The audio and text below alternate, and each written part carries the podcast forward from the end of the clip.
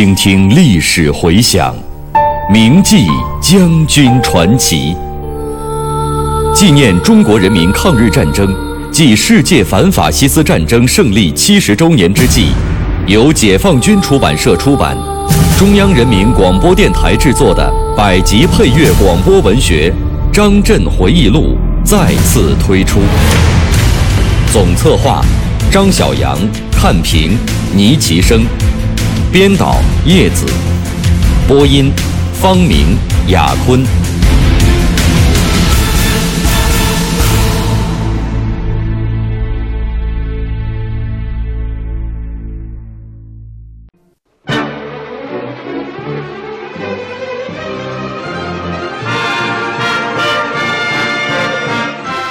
歼灭黄百韬兵团，是淮海战役的首战。对全战役的胜利起着至关重要的作用。我军迅速合围、分割黄兵团，以及多路逼近徐州的攻势行动，使刘峙在大战开始前几天摸不清我军的主攻方向和重点所在。直到我军已将黄百韬兵团围住时，方才大梦初醒。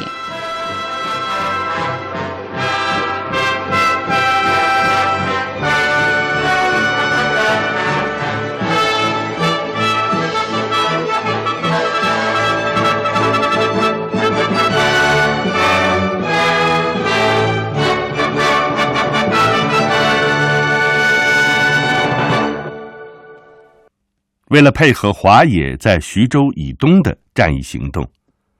陈毅、邓小平依据军委指示，率中野主力于一九四八年十月下旬解放郑州与开封，并继续东进。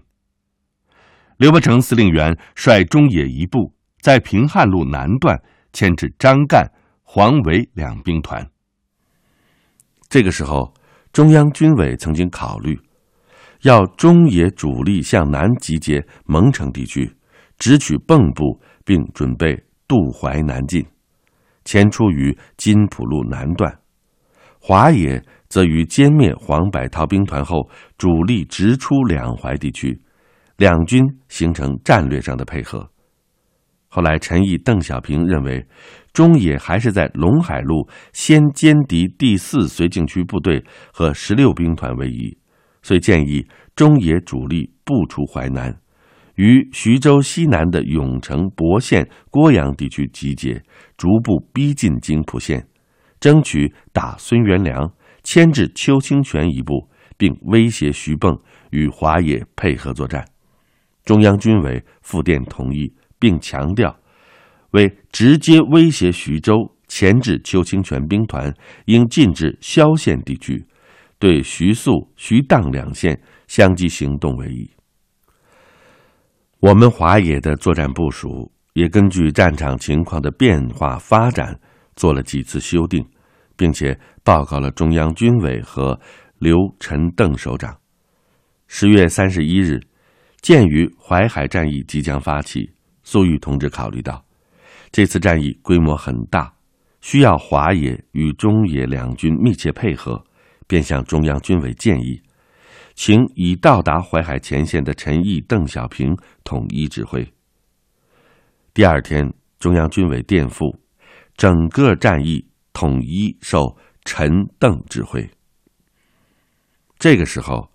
蒋介石还在集中于徐蚌段实施攻势防御和退守淮河这两种方案之间举棋不定。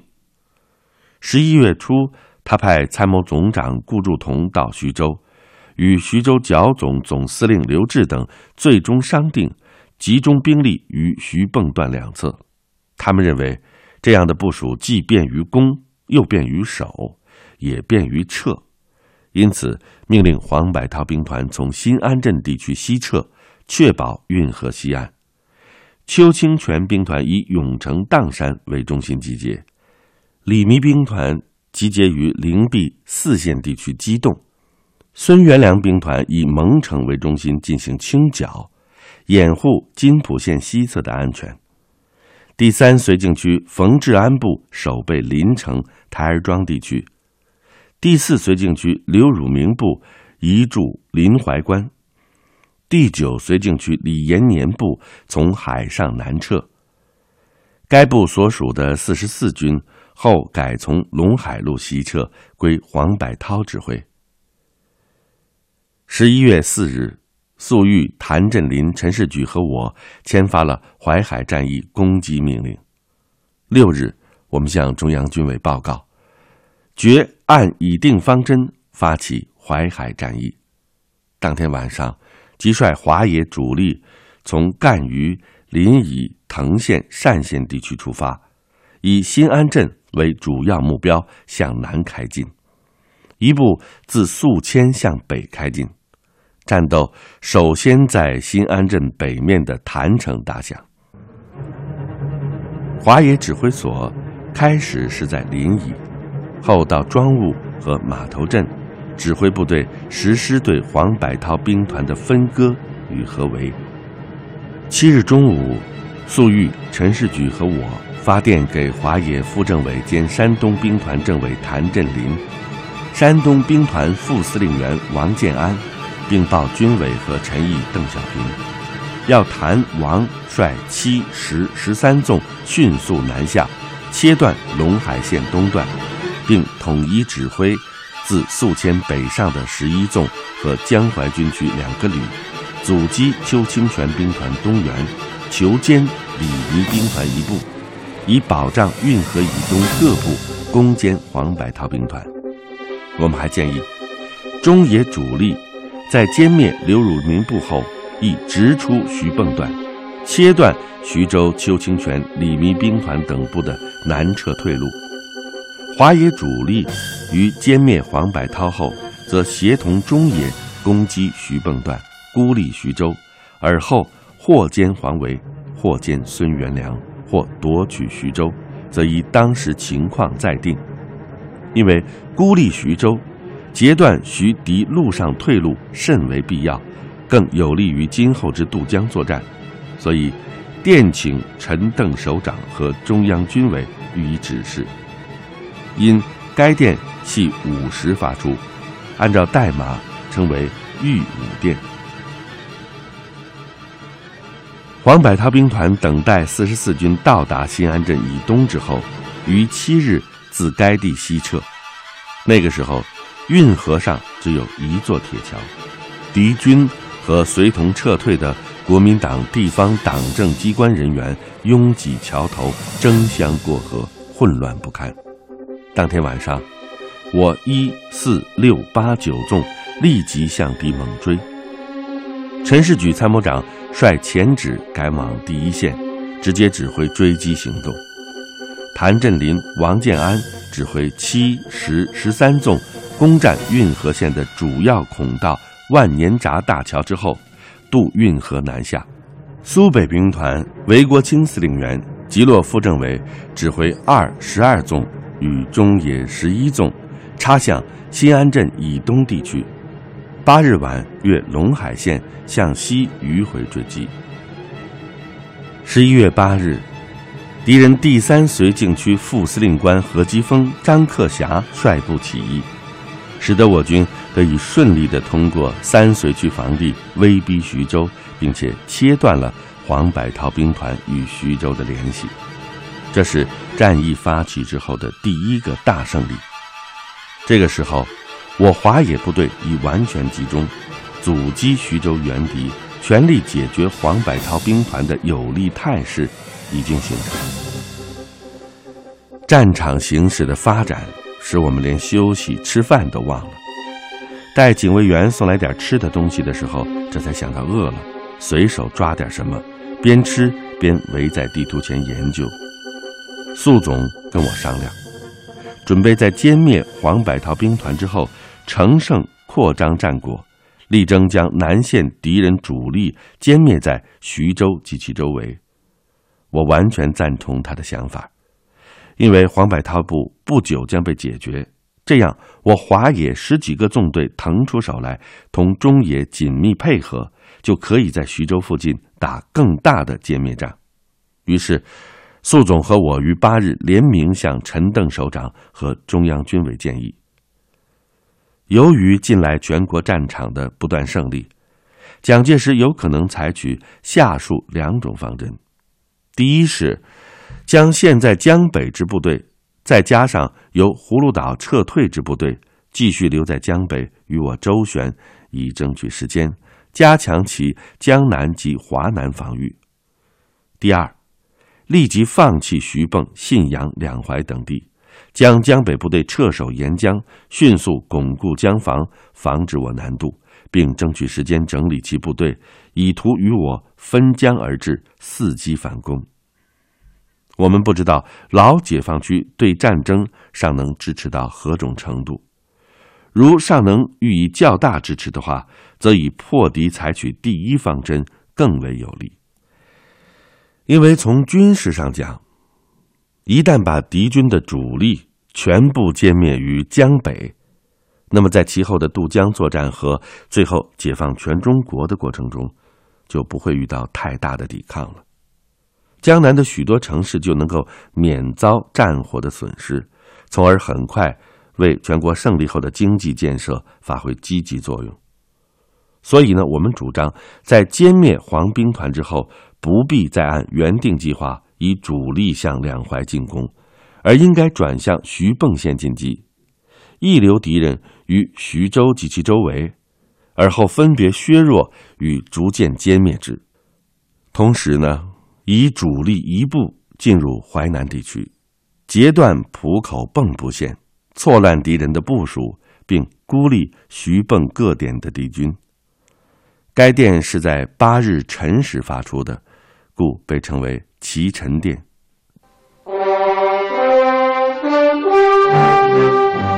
一位历经转战华东的将军的回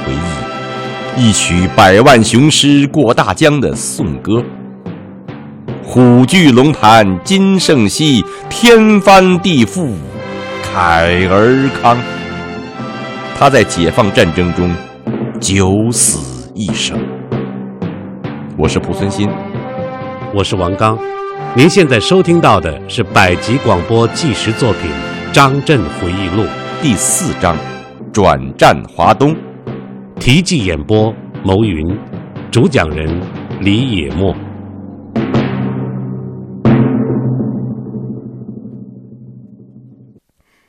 电报发出以后，我们收到军委和毛主席十一月七日晚的来电，完全同意。华野十一月六日晚呈报的战役部署，并指出，非有特别重大变化，不要改变计划，愈坚决愈能胜利。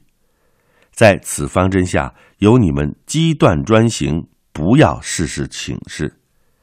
字里行间充分体现了毛主席指挥大规模战役的一贯作风和统帅气度。对此，我在豫东战役的时候就深有感受。这个电报还对战役发展进程和我军歼击目标做出了预测，认为我们第一仗估计需要十天左右时间，如能歼敌二十一个至二十二个师整编旅，包括可能起义者在内，那么整个形势即将改变。你们及陈邓即有可能向徐蚌县迫近。那个时候，蒋介石可能将徐州及其附近的兵力撤至蚌埠以南。如果敌人不撤，我们即可打第二仗，歼灭黄维、孙元良，使徐州之敌完全孤立起来。但是，粟总和我仍感到切断徐州之敌的退路，不让其撤至蚌埠以南的可能性确实存在，应极力争取这一有利决战态势的形成。就在粟裕代司令员和我商量的时候，我们收到了军委和毛主席八日复示，豫武电析，估计及部署均很好。接着又收到军委和毛主席九日复示，齐臣电析，应极力争取在徐州附近歼灭敌人主力，勿使南窜。华东、华北、中原三方面应用全力保证我军的供给。军委在九日当天的令电中还明确指出：“你们按照敌要总退却的估计，迅速部署截断敌退路，以力围歼是正确的。现在不是让敌人退至淮河以南或长江以南的问题，而是第一步，即现在举行之淮海战役，歼敌主力于淮河以北；第二步，即将来举行的江淮战役，歼敌余部于长江以北的问题。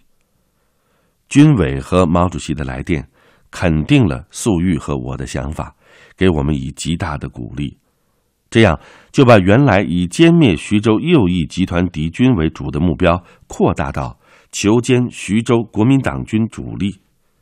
把原来仅限于两淮、海州地区的作战扩大到了徐州蚌埠地区，小淮海变成了大淮海。歼灭黄百韬兵团是淮海战役的首战，对全战役的胜利起着至关重要的作用。我军迅速合围分割黄兵团，以及多路逼近徐州的攻势行动，使得刘志在大战开始前几天摸不清我军的主攻方向和重点所在，直到我军已将黄百韬团团围住的时候，方才大梦初醒。急忙于十一月十一日下达命令，以邱清泉的第二兵团、李弥的第十三兵团，自徐州沿陇海铁路南北地区东进，援救黄百韬兵团。同时，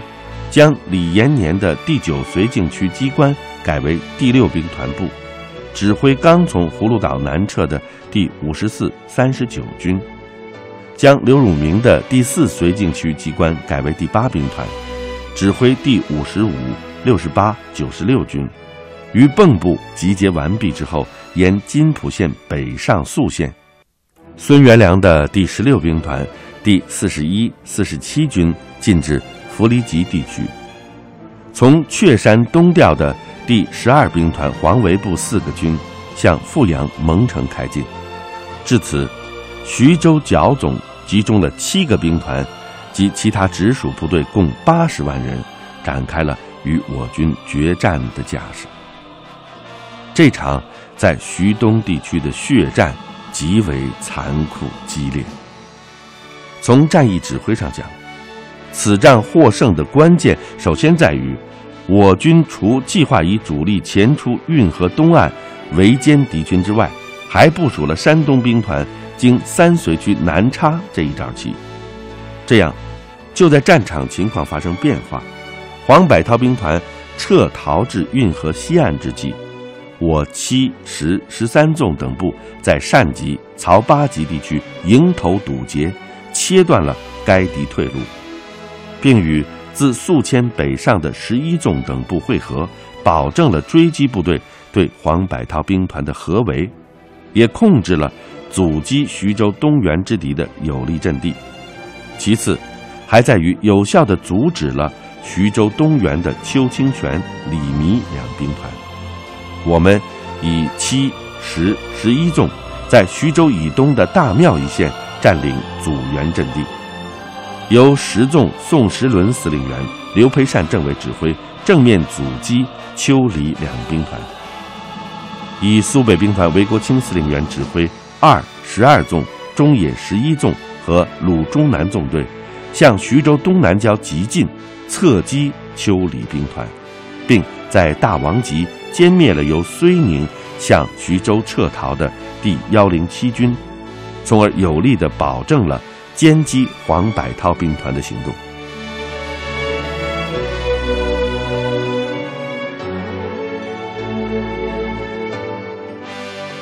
为了便于对部队实施及时的、不间断的指挥。我华野指挥所尽量靠前，进至陇海路南土山镇附近。这个时候，战况报来，在陈士举参谋长的指挥下，我追击部队已经将黄百韬兵团合围于碾庄圩地区，并在姚湾地区歼灭了第六十三军。李弥兵团在此驻防的时候，已经构筑有工事。黄百韬兵团到达这里之后，利用村庄、台子和原有的工事，逐村设防，加修工事，使得每个村落都成为环形的野战防御阵地。因我军由野战追击转入村落攻坚，未能及时转换战术，仍然是猛冲猛打。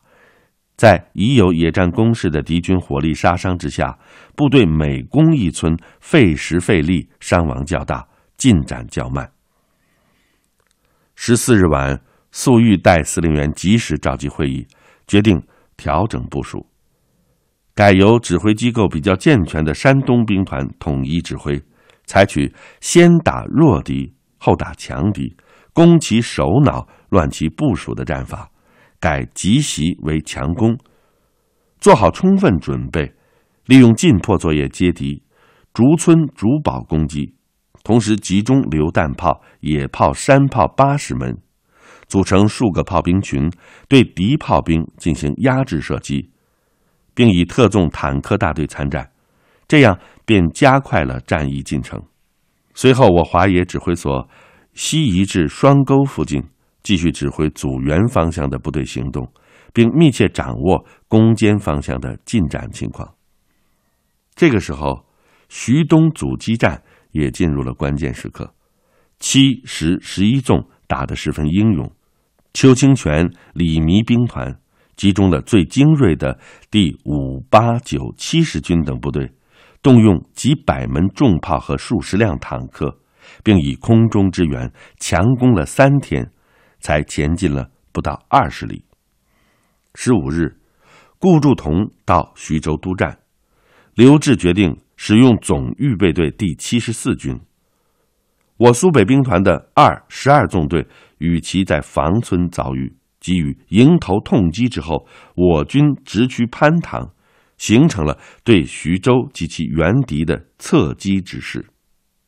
期间，军委曾几次来电。要求我们，在歼击黄百韬兵团之战接近尾声的时候，阻援集团放开正面，张网以待，准备合围邱李兵团。粟总和我研究之后，做出了部署，令七、十、十一纵退至大许家以西，苏北兵团与潘塘之敌脱离接触，并向军委建议，放邱李兵团东进的时机不能过早。应视解决黄百韬兵团的进展情况而定，在歼灭了黄百韬兵团之后，组成一个强力兵团，或先攻徐州，或协同中野打黄维，或加强山东兵团歼击邱李兵团。军委同意了我们的意见，明确中野在南线先打宿县之敌，然后或阻或打黄维。华野在北线歼灭黄百韬之后，首先要完成对邱李兵团的包围，隔断徐州与邱李之间的联系，并且强调不要同时打两个目标，